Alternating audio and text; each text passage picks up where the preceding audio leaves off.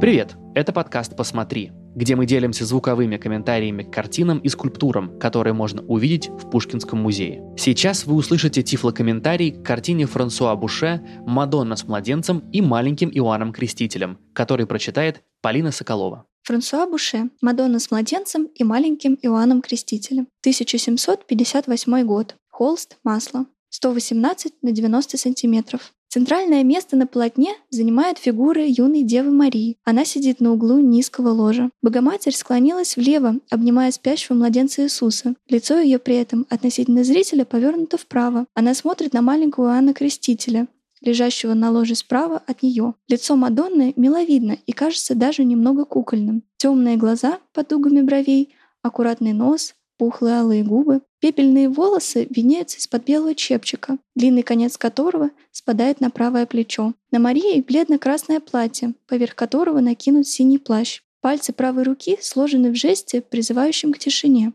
Указательный палец поднят вверх. Ее жест обращен к маленькому Иоанну Крестителю. Этот пухлый малыш, голова которого изображена в профиль, с вниманием смотрит на Мадонну, чуть склонив голову к левому плечу. У него кудрявые темно-русые волосы. Он обнажен. Нижняя часть тела прикрыта меховой шкурой. Обнаженные пухлые ножки выглядывают из-под шкуры. Правой вытянутой вперед руке он держит гроздь винограда. В левой, согнутой на уровне груди, он держит колос. Это символы будущей жертвы Христа и его воскрешения. Сам младенец Иисус безмятежно спит, лежа на спине, немного по диагонали, между рук склонившейся над ним матери. Его головка покоится на груди Мадонны. Пухлые ножки обращены в сторону левого нижнего угла картины. У младенца светлые волосы, курносый нос, пухлые щеки. Его рот слегка приоткрыт. Правая ручка лежит на груди. На нем белая рубашка, сбившаяся наверх и обнажившая его живот и ноги. Большая плетеная корзина, вытянутая в длину, стоит слева от Мадонны по диагонали. В ней устроена пышная постель, белая подушка, простыня и красное покрывало, поверх которого лежат ножки Иисуса. В нижнем левом углу композиции изображена округлая плетеная корзина, на которую сверху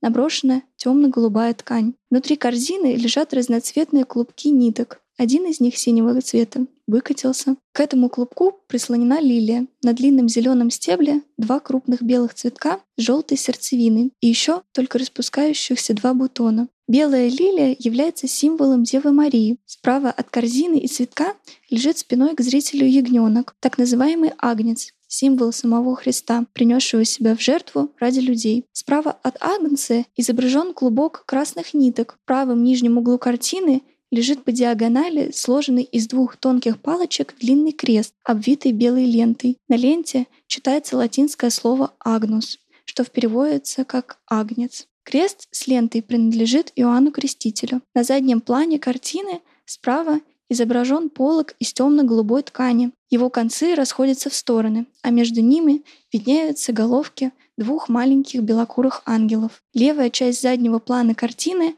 словно покрыта легкими серыми облаками. Наверху выглядывают из облаков две ангельские головки в обрамлении небольших крылышек голубого цвета. Головы еще трех ангелочков представлены в облаках у левого края картины. Эта композиция была написана по заказу маркизы Помпадур, фаворитки короля Людовика XV. Полотно было показано на крупной выставке, так называемом салоне, в 1759 году под названием «Рождество» и имело многочисленные отклики в современной критике, в том числе и у известного мыслителя Дени Дидро.